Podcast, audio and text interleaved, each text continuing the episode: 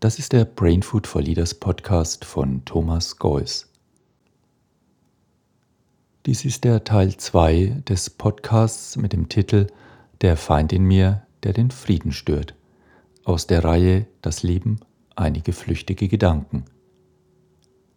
In der biblischen Seelenkunde wird erläutert, dass Hiob eine Traumgestalt ist und einen bestimmten Menschentypus beschreibt.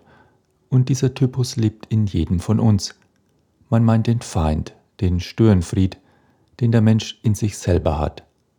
Es ist die Auseinandersetzung von Gut und Böse in uns, ein Kampf, der immer wieder in uns stattfindet.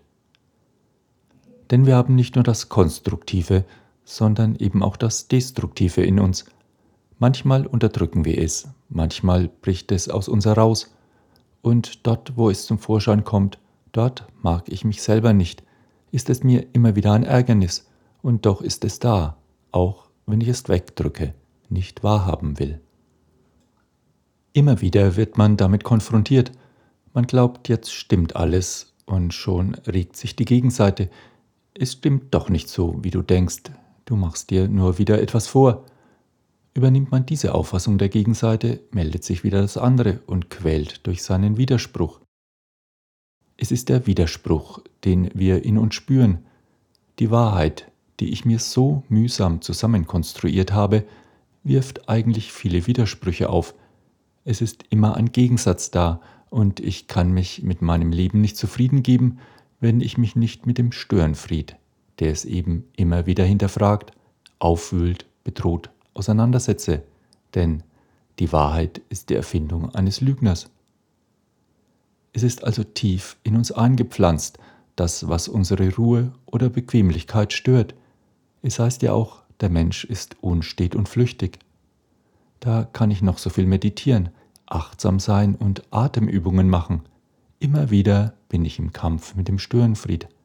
Einmal ist er und einmal bin ich obenauf. Seinen Feind, wenn man ihn nicht schon vernichten kann, möchte man doch zumindest loswerden. Liebhaben ist doch etwas zu viel verlangt. Und da fällt mir hier der Satz ein, liebe deine Feinde wie dich selbst. Also nicht nur meine Feinde da draußen, sondern auch insbesondere den Feind in mir, den Feind lieben wie meine Nächsten, der man doch eigentlich selber ist. Es ist also eine Frage der Selbstliebe, der Liebe an sich. Ja, es ist etwas Destruktives in mir, man gönnt dem anderen nicht, wenn es ihm gut geht, obwohl man das nicht zugeben möchte. Ach, ich freue mich ja so sehr für dich. Doch man ist irgendwie neidisch und insgeheim freut man sich eigentlich, wenn man davon hört, dass es dem anderen schlecht geht. Das geschieht ihm recht, der war immer schon so arrogant, hat mich früher mal links liegen lassen und hat mich nicht beachtet. Also Schadenfreude. Und dann vergesse ich wieder einmal sehr schnell, dass ich den Feind bei mir selber habe, dass sich alles in mir selber abspielt. Das Böse bin auch ich selber, so wie das Gute. Das Böse ist nicht außerhalb von mir, und man weiß heute, dass sich das, was man verdrängt, umso nachdrücklicher meldet. Denn der Körper warnt mich sehr oft, aber ich habe immer Gründe, nicht auf ihn zu hören. Das Psychische, das Tiefste, das Innerste, die Seele, kann man sagen, wird somatisch, äußert sich im Körper. Was du fürchtest, heißt es, ziehst du heran, indem du es dir einbildest. So formst du es zum Bild. Es gewinnt Form, nimmt Gestalt an und geschieht dir. Ich müsste nur etwas besser in mich hineinhören, ehrlicher zu mir und mit mir sein.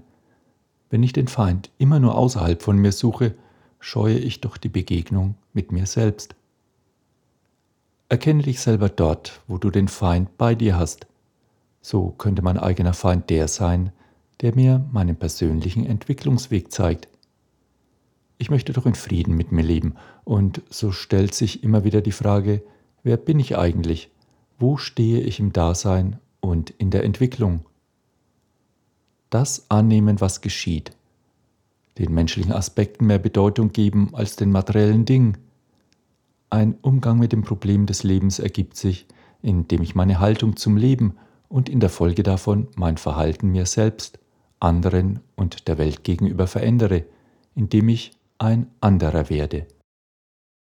Es geht nicht darum, Probleme loszuwerden, sondern sich darauf einzulassen und damit umzugehen. Es geht darum, eine Bereitschaft zu entwickeln, sich seinem Problem zuzuwenden und die darin enthaltene Aufforderung zur persönlichen Veränderung zu entdecken. Wer verändert sich denn gern freiwillig? Werden wir nicht meist dazu gezwungen, uns zu verändern? Gut, vermutlich wirst auch du sagen, ich habe schon oft freiwillig Veränderungen angegangen. Doch woher kam das Motiv, die Sehnsucht nach Veränderung? Weil alles so toll bei dir lief und so super war? Oder weil etwas nicht so ganz passte, sich vielleicht Unzufriedenheit und Langeweile in dein Leben eingeschlichen hatten? Und daraus hat sich dann gewollte und beabsichtigte Veränderung entwickelt. Veränderung ist immer mit einem Kraftakt verbunden. Wenn alles gut zu scheinen läuft, gibt es keinen Grund, sich zu verändern. Erst wenn etwas schlecht läuft, erst dann wird vielleicht Veränderung angestrebt. Wir Menschen sind leidensfähig. Im Umkehrschluss könnte man sagen, um sich zu verändern, brauchen wir Störungen, also den Störenfried, ob wir ihn begrüßen oder ablehnen.